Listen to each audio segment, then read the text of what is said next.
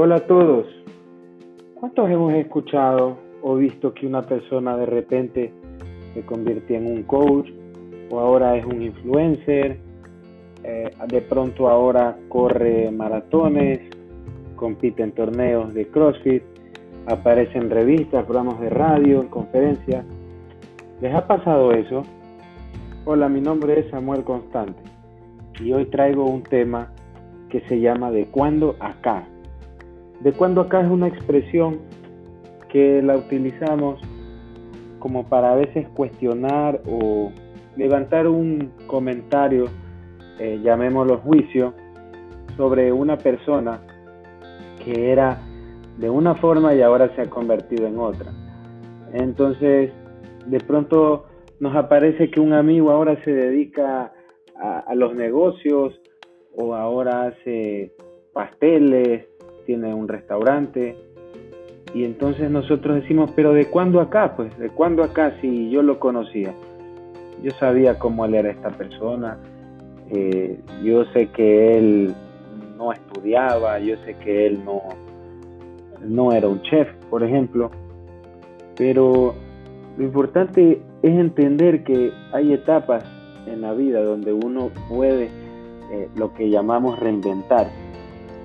Reinventarse, que a veces suena como un cliché, como algo que, que decimos, repetimos eh, de manera tradicional en los negocios, por ejemplo, una empresa necesita reinventarse, eh, necesita sacar un nuevo producto o reinventas un producto, pero las personas también necesitan reinventarse. ¿Y cómo lo hacemos? Empieza un proceso de, preparación, de descubrimiento, nos ponemos metas, establecemos objetivos y para ser honestos yo también he hecho este cuestionamiento a las personas. Eh, como les decía, vemos de pronto que un amigo que no pateaba ni una pelota ahora eh, se convierte en un futbolista y, o un compañero de trabajo. La otra vez me pasó que estaba en Facebook y vi un compañero con el que yo trabajaba exactamente al lado de mi puesto y ahora es un coach. Entonces, inmediatamente viene a nosotros ese sentimiento escondido que yo le digo envidia o celo y, y decimos, pero ¿de cuándo acá? ¿De cuándo acá si yo lo conocía? Yo sé lo que él hace, pero en realidad yo no lo he visto hace más de 5 o 6 años. Si él escucha este, este episodio sabrá de quién estoy hablando.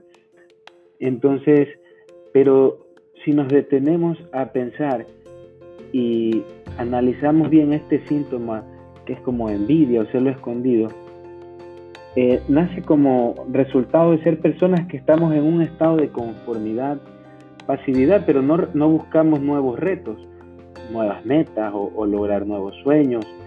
Y sobre todo desconocemos el proceso que esta persona, eh, vuelvo al ejemplo de mi compañero de trabajo, tuvo que haber hecho ese sacrificio para reinventarse. Quizás él decidió renunciar a su trabajo o de pronto dijo, eh, quiero algo más, sé que puedo ser algo más, nací para algo más, como que se despierta algo dentro de nosotros y nos dice, no, tú naciste para algo más, tú no solamente naciste para estar en un puesto de trabajo. Y esto no quiere decir que las personas deban de eh, renunciar a su trabajo, ¿no?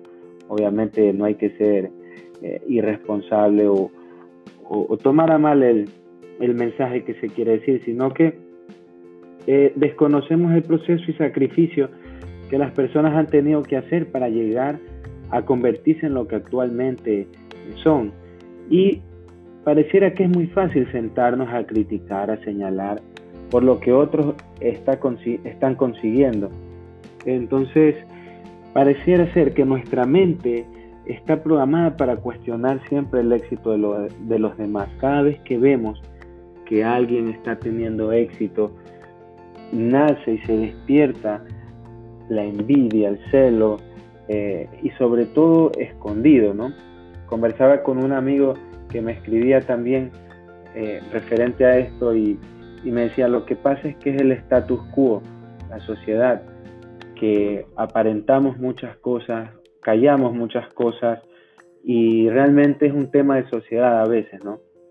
Y sobre todo que sin ni siquiera conocer o saber cómo esta persona alcanzó o llegó a hacer esto, a convertirse en esto, elevamos prejuicios por, percepciones que vemos, eh, pero no conocemos a profundidad la realidad de, qué lo, motivó, por ejemplo, a, convertirse en un coach, a, reinventarse, a convertirse en un conferencista. Y pasa también que hoy en día eh, con las redes sociales podemos ver la vida de los demás, pero las redes sociales eh, muestran, y bueno, cada persona muestra lo que quiere que los demás vean. Eh, yo digo que nunca subimos una historia en una red social eh, discutiendo, peleando, de pronto no subimos una foto cuando estamos llorando o cuando tenemos momentos de soledad, de tristeza, no subimos sentimientos eh, que afecten a nuestra imagen, entre comillas, ¿no? Porque presentamos una imagen de felicidad, de aventura, de viaje, de, perfección, y eso hace que, la vida en ocasiones se vuelva algo irreal, ¿no? Yo, el mensaje de esto es eh, animar a que podamos disfrutar eh, los procesos o los planes que nuestros amigos o familiares eh, tienen o están pasando para reinventarse.